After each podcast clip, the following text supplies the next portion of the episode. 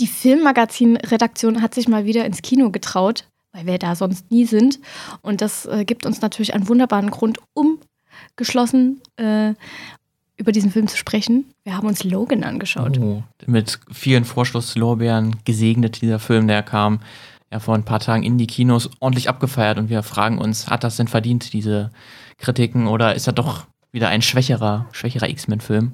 Genau, das heißt, wir sprechen heute in, äh, in einer Dreierrunde. Mhm, wir haben ja noch jemanden, der sonst immer stumm bleibt. Ja, der sonst immer nur am Mischpult sitzt, nämlich Lukas. Hallo. Hallo, meine Stimme war eingerostet. Jetzt Lukas ist schon älter. So, worum geht's in, in Logan? In Logan, wie der Name schon verrät, Logan Wolverine.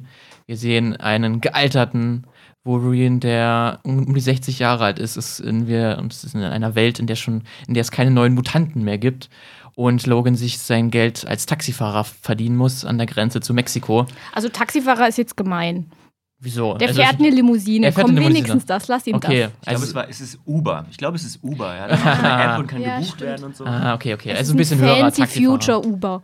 Genau, das ist eine sehr, fühlt sich ein bisschen postapokalyptisch an, so ein bisschen Western-Style. Welt ist so ein bisschen, kleines bisschen untergegangen, wie gesagt, weil es keine Mutanten auch mehr geboren werden. Aber äh, Logan nimmt noch mal einen letzten Job an und dann sehen wir quasi seine Reise auf dem Weg, ob er diesen Job schafft oder nicht.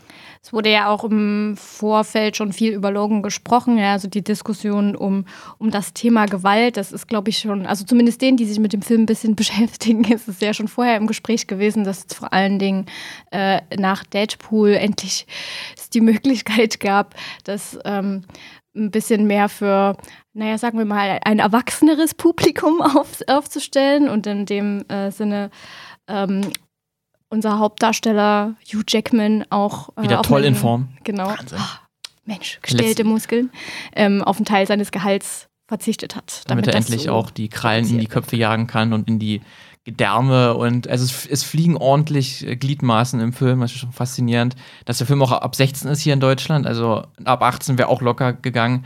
Also man kann sich ja alles erlauben, Gewalt, Ausdrücke, Flüche und Brüste. Brüste. Brüste. Da habe ich gedacht, darf man das in Amerika? Darf man das? Das ist lustig, sobald man halt ab 16 ist, dann oder halt Rated R, ähm, kann man sich wahrscheinlich alles erlauben, dann kann man dann auch alles machen, das ist dann kein, kein Problem mehr. Sicher? Ich glaube schon, ja. Ich glaube, glaub, bei Brüsten steht die Sittenpolizei dann ganz. Oder es war, ja nur, Oh. es war ja nur ganz kurz, deswegen ist es ja noch, Weil ich noch dachte, okay. also ich dachte gerade in Amerika, Blut ist okay, aber Brüste, na, Aber gut, wie war denn jetzt der Film, nachdem wir ihn jetzt uns alle angesehen haben? Hat er das denn verdient, diese Vorschusslorbeeren?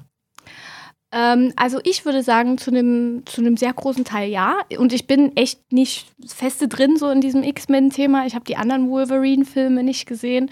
Ähm, ich wusste schon so ein bisschen, auf was ich mich einlasse, dass es erwachsener wird. Der war auf jeden Fall gut.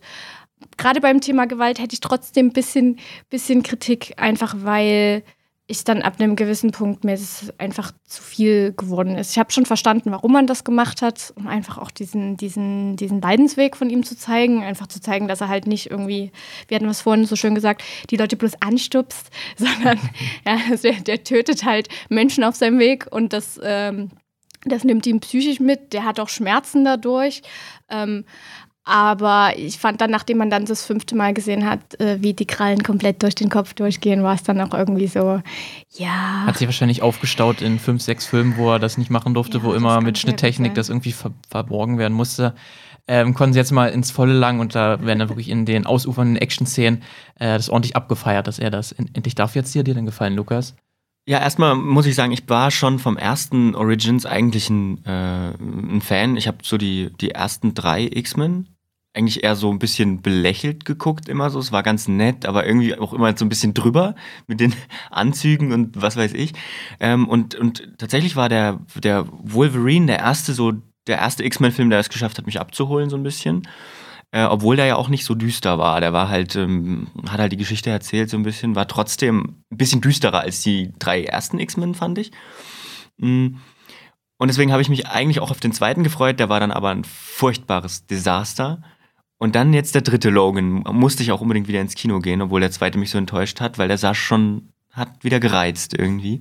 Und ich bin auch positiv überrascht worden davon tatsächlich, weil weil es war genau das, was ich erwartet hatte. So ein etwas dunklerer, etwas ähm, nachdenklicherer, wie ich eigentlich äh, Wolverine immer so erlebt hatte. Nicht dieser Typ in schwarz-gelbem äh, Anzug, der rumspringt. So, eigentlich, eigentlich war Wolverine ja schon immer das, das Gegenteil von irgendwie Spider-Man oder so. Die, also von diesen Marvel-Helden, die so ein bisschen extrovertiert sind und, und rum und, und, und immer einen Kessenspruch auf, auf der Lippe haben. Genau, sondern Wolverine war immer der Typ, der erstmal sagt, oh nee. Kein Bock drauf. Kein Bock drauf. Mhm. Und das ist Wolverine, er ist äh, Logan ja in dem Fall wieder jetzt am Anfang. Er möchte eigentlich nichts sehnlicher als auf äh, sich eine Yacht kaufen und mit Xavier, mit, mit äh, keine Ahnung, dort sein Lebensende feiern. Auch wenn er wahrscheinlich, ja gut, Lebensende ist bei Wolverine ja immer schwierig, aber er ist krank. Das haben wir, glaube ich, vergessen zu erwähnen. Ähm, er ist wirklich, er geht kaputt, sage ich mal so ein bisschen. Also seine Heilungsfähigkeiten funktionieren nicht mehr so. Genau. Was man dann im Laufe des Films, also würde ich so interpretieren, auf das Adamantium zurückzuführen ist. Ist so eine Art, weiß nicht, Schwermetallvergiftung irgendwie. Ähm, und ja, äh, deswegen, er hat mir ziemlich gut gefallen. Aber das Problem war, er hat wieder totale Überlängen. Das war so das. Also meine, mein Fazit ist, es war ein guter Film, der gerade wenn man, wenn man so ein bisschen Western mag und wenn man Roadmovie mag und wenn man ähm, wenn man X-Men mag, dann kann man sich den anschauen, aber eine halbe Stunde weniger hätte es locker getan, finde ich. Also ich muss gerade sagen, ähm, bei mir ist es bei den anderen Wolverine-Filmen genau umgedreht. Ich finde den ersten ganz, ganz furchtbar und den zweiten Echt? so ganz okay. Aha. Ähm, Deswegen ähm, habe ich mich aber, ich habe mich auch trotzdem auch sehr, sehr auf, auf diesen Film gefreut, weil die Trailer so atmosphärisch und so toll aussahen. Und Western und Roadmovie ist genau das richtige Stichwort, weil das ist der Film im Prinzip, das atmet der in jeder Sekunde. Und deswegen wird er wahrscheinlich auch gerade so abgefeiert, weil sich halt ganz viele Fans von Comic-Filmen, man sieht jetzt langsam, ne, die Formel, die wird überdeutlich und da sticht dieser Film einfach übelst heraus, weil er sich wirklich ja. auch mal nicht wie in anderen Marvel-Filmen, es geht um die Zerstörung der Welt.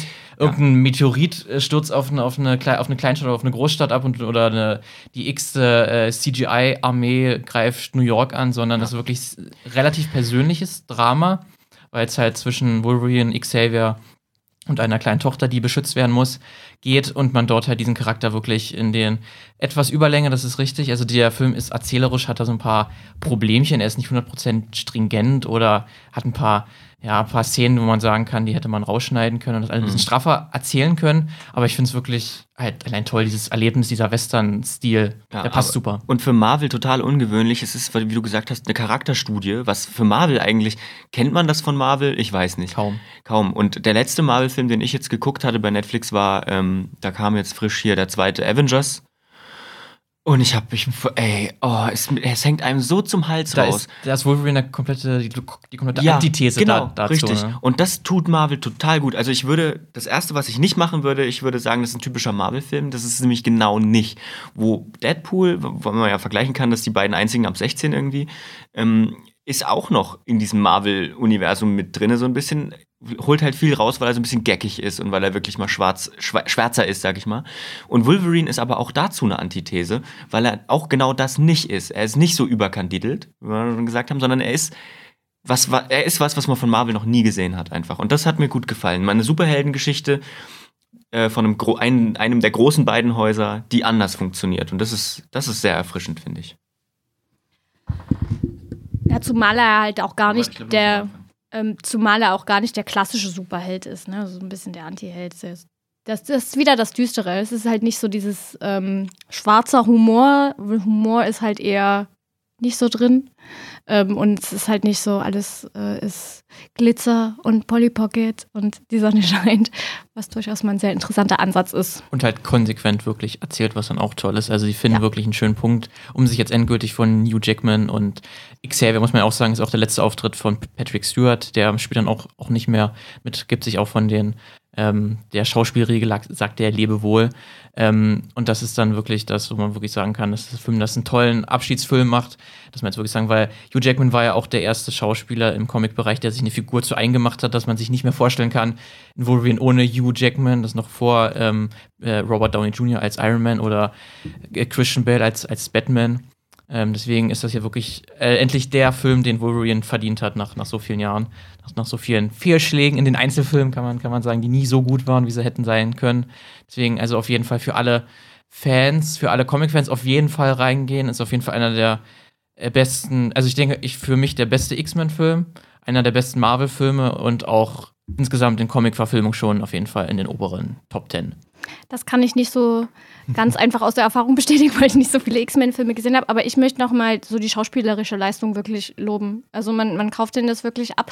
Gerade auch die, ähm, die Kinderschauspielerin, die diese kleine Tochter spielt, ist es echt der Hammer.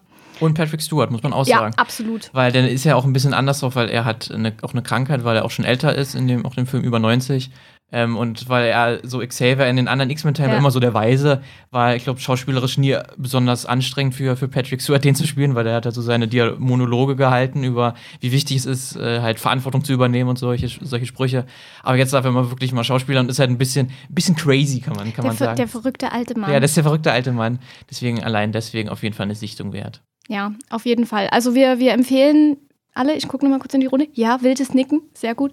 Ähm, also Logan auf jeden Fall anschauen. Ein etwas anderer Marvel-Film. Das ist schon toll.